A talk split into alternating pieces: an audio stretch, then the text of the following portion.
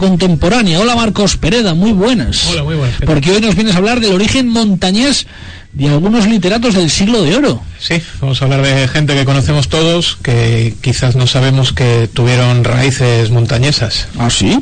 A ver, como por ejemplo, algún literato del siglo de oro que tuviera raíz montañesa y que nosotros no lo sepamos, pero que lo vamos a saber. Bueno, vamos a aclarar antes que antes de nada, eh, antes de continuar con esto, que también hubo gente que, que escribía y que nació realmente aquí. Eh, Claro. Los que vamos a ver nacieron todos fuera. Aquí nació, por ejemplo, Bernar- eh, Bernardino Escalante, que era un, un hombre de Laredo, un marinero, eh, militar.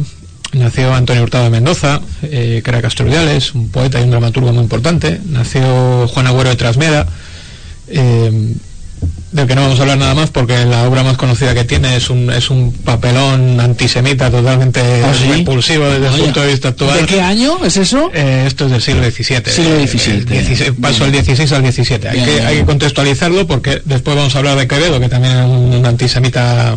No fastidies. eh, curioso. Hombre, estamos en la época en la que se había expulsado los judíos de España, eh, Sí. siglo XV. Hombre, es despu- esto es después, ¿no? El siglo de oro viene después, pero sí que estamos en una época en la que, pues eso, hacía un siglo se había procedido a la expulsión de los judíos de nuestro país, ¿no? Estamos en una época en la cual la limpieza de sangre es fundamental. Mm. Eh, el tener eh, ancestros cristianos hasta donde nos alcance la memoria es una cosa muy importante, es algo de lo que enorgullecerse y es algo con lo que atacar al, al contrario. Eh, una de las cosas que Quevedo le decía a Góngora, Quevedo le llamaba a Góngora eh, marrano.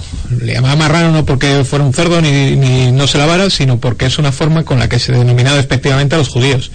De ahí que todos estos literatos eh, llevasen con mucha honra y siempre lo pusiesen muy arriba en la tarjeta de visitas el hecho de que ellos descendían de, de montañeses porque se consideraba que aquí en la montaña eh, todos éramos hidalgos viejos, aquí no había llegado nunca eh, musulmán ni judío ninguno y por lo tanto todos teníamos limpieza de sangre, o tenía mejor dicho limpieza de sangre. Mm, O sea, que el hecho de decir en la época del siglo de oro que eras montañés ya implicaba, eh, al menos, o denotaba una limpieza de sangre que no había, o que no tenías eso, antepasados ni judíos ni moriscos. ennoblecía simbólicamente. Te miraban con otra, te miraban con otra cara. Todos hemos visto, por ejemplo, el eh, todos hemos leído el, el Lazarillo de Tormes cuando, cuando aparece el Hidalgo, eh, que está arruinado y que no puede comer nada, pero que, que tiene, un, tiene un cierto sentido sobre sí mismo muy, muy elevado. Bueno, pues es que aquí en Cantabria, o en lo que ha acabado siendo Cantabria, el 90% de la gente era hidalga.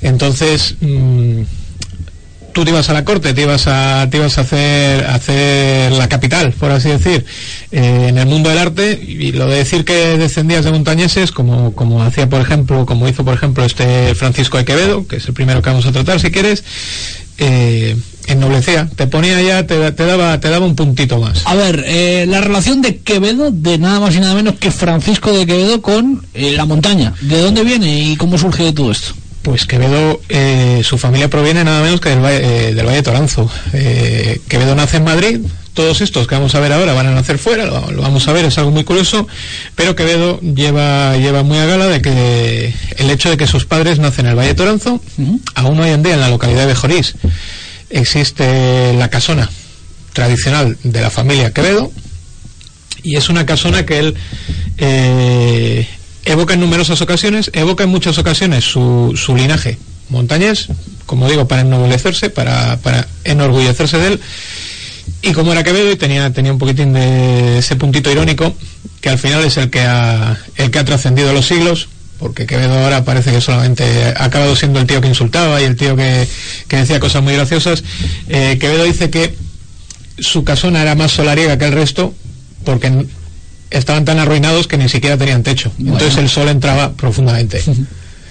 Eh, de tal forma que, como digo, este Quevedo se, se enorgullecía mucho. Se enorgullecía mucho también otro que nos suena a todos, que es Lope de Vega. Lope de Vega también tenía antepasados montañeses, Lope de Vega tenía sus padres, ambos eran del Valle Carrido. ¿no? Aún existe hoy en día la, la casa de Lope de Vega o la casa de la familia de Lope de Vega. Aún existe en la localidad de Vega del Carrido. Estas son cosas que están bastante abandonadas por ahí. Hay de vez en cuando un, un cartelito que, que solamente ves si vas andando, pues si vas en coche pasa muy deprisa, pero que son, son lugares que merece la pena conocer.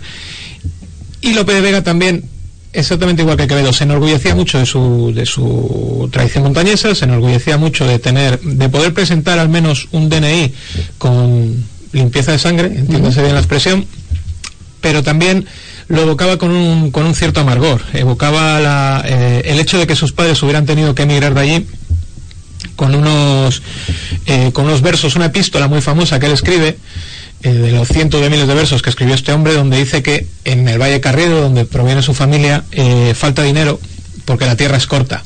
No produce la tierra lo suficiente como para, como para abastecer a la gente. Bueno, pues eh, literatos además muy afamados del siglo de oro. Sí.